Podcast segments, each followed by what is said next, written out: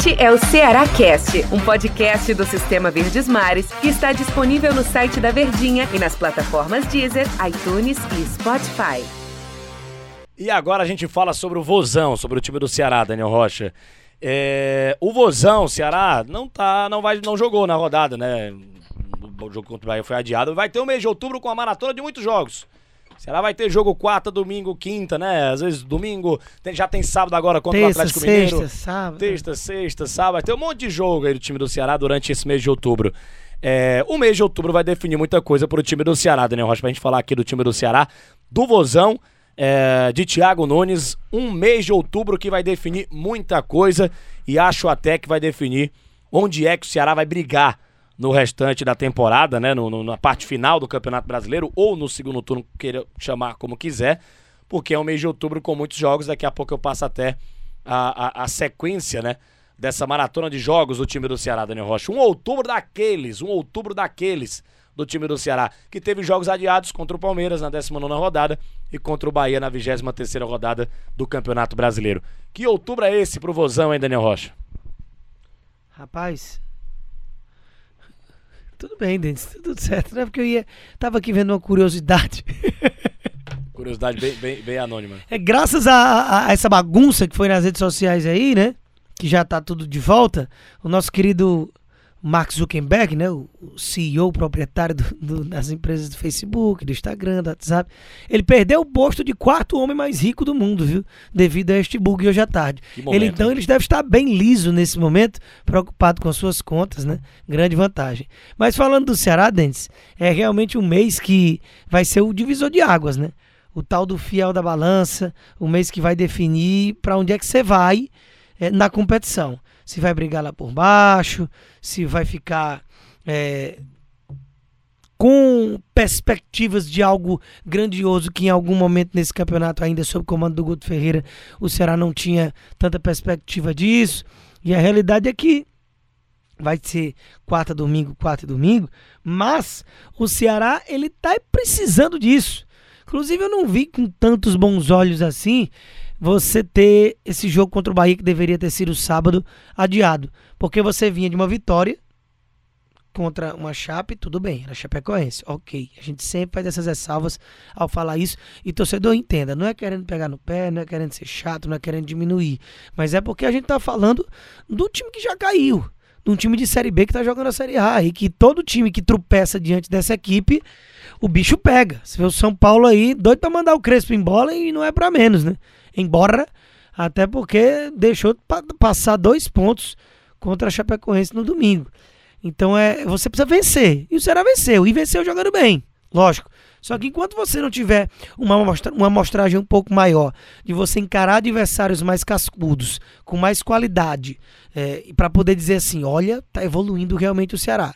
Porque no momento, a gente não consegue desatrelar de que pode ter sido simplesmente uma atuação boa, porque era um adversário muito frágil.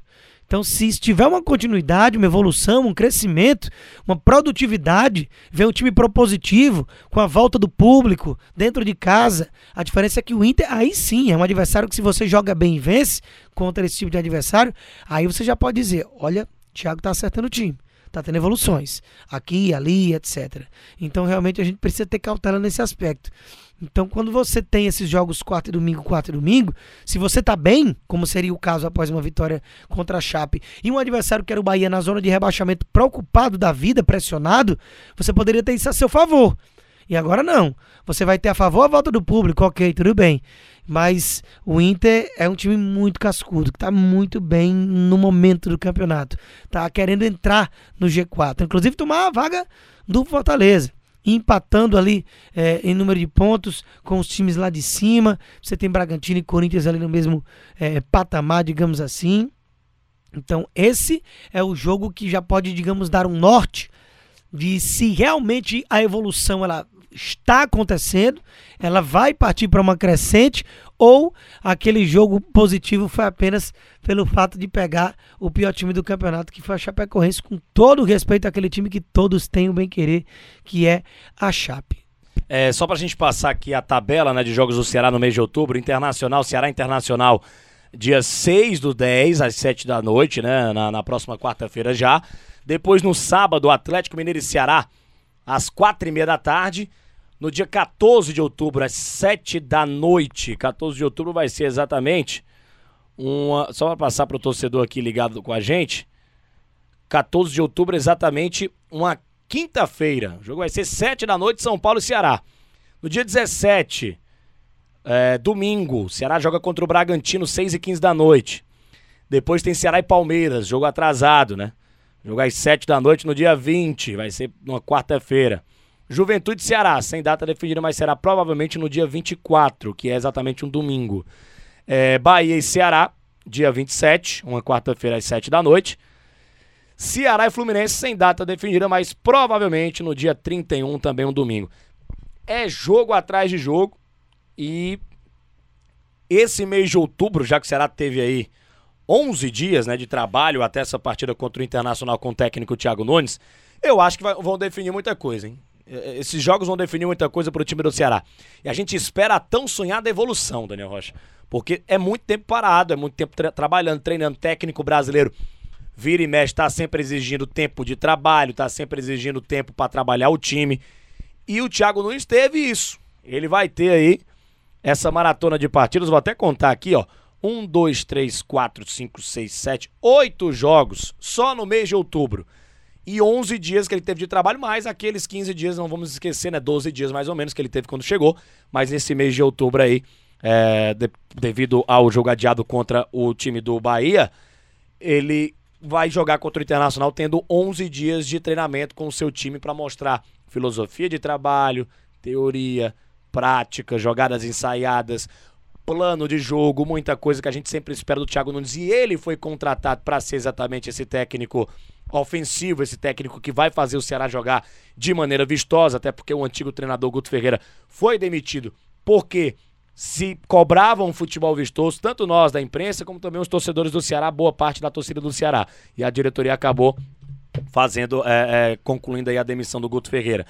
Se exige um bom futebol do Thiago Nunes, 11 dias parados, entre aspas, só treinando, trabalhando, é tempo para que a gente veja essa evolução do Ceará dentro de campo já que tem essa maratona de oito jogos, a gente vai ver alguma evolução do Ceará em oito partidas que ele tem no mês de outubro para definir praticamente pelo que, que ele vai brigar no Campeonato Brasileiro, Difícil Daniel Rocha? a gente prever futuro, né? Se eu soubesse isso aí. Você, era tava... mãe de, você não era mãe de Ná, você era o pai de Ná. Eu era o pai de Ná e, inclusive, eu estava bem ganhando muito dinheiro Ora. com relação a, inclusive, apostas esportivas, viu, Denis? Tava Pra precisando. Gente, pra gente acertar o- os resultados dos jogos. Mas, enfim, é, tempo para trabalhar é o que todo técnico pede e, e é o justo para a gente começar a cobrar de uma forma mais severa uma evolução. Porém, dentro dos moldes do Campeonato Brasileiro, isso não pode estar sendo muito queixado no time do Ceará, não, viu? Porque desde Guto Ferreira, se eu não me engano, nos últimos Cara, quase dois meses do Guto no comando do Ceará. Se eu não estou enganado, foram cerca de seis semanas em que todo jogo era só no fim de semana, tendo sempre semana cheia para trabalhar. E isso foi, inclusive, um dos motivos que foi aumentando a pressão em cima do nível de futebol praticado pelo Ceará, porque não tinha evolução alguma. Era o futebolzinho ali de atacar pouquíssimo, mal visitar o campo de ataque, e quando estava 0 a 0 estava ótimo. E aí acabava pontuando. Ou então achando um gol. Então o detalhe é que terminou o Guto. Thiago, quando assumiu, teve 12 dias até a estreia. Dois jogos após a estreia, sempre com uma semana cheia de treinamento. E agora ainda mais essa, com o adiamento do jogo contra o Bahia. Então, principalmente para um técnico que chega para conhecer o trabalho, para ir tateando o elenco, experimentando, cara, não tem justificativa de falta de tempo para treinar nesse aspecto. Obviamente que a gente está falando de três jogos, que está só no início de uma caminhada. E que, inclusive, jogo é diferente de treinamento, obviamente. E que quanto mais jogos e aqueles confrontos com competitividade alta, como é a Série A do brasileiro, eles vão acontecendo, você tende a ir evoluindo também.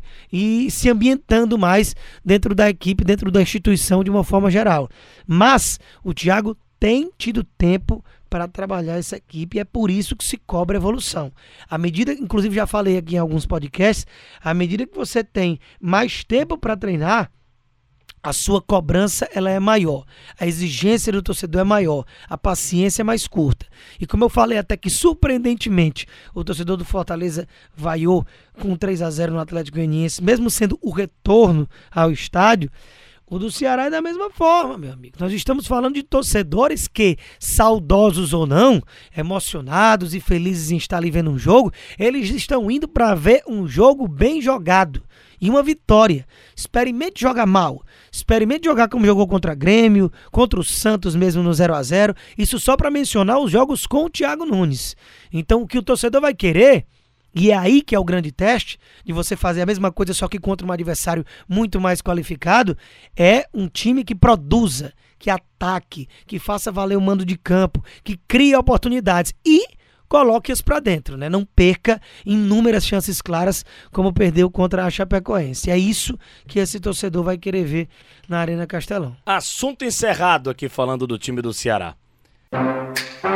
Este é o Ceará Cast, um podcast do Sistema Verdes Mares que está disponível no site da Verdinha e nas plataformas Deezer, iTunes e Spotify.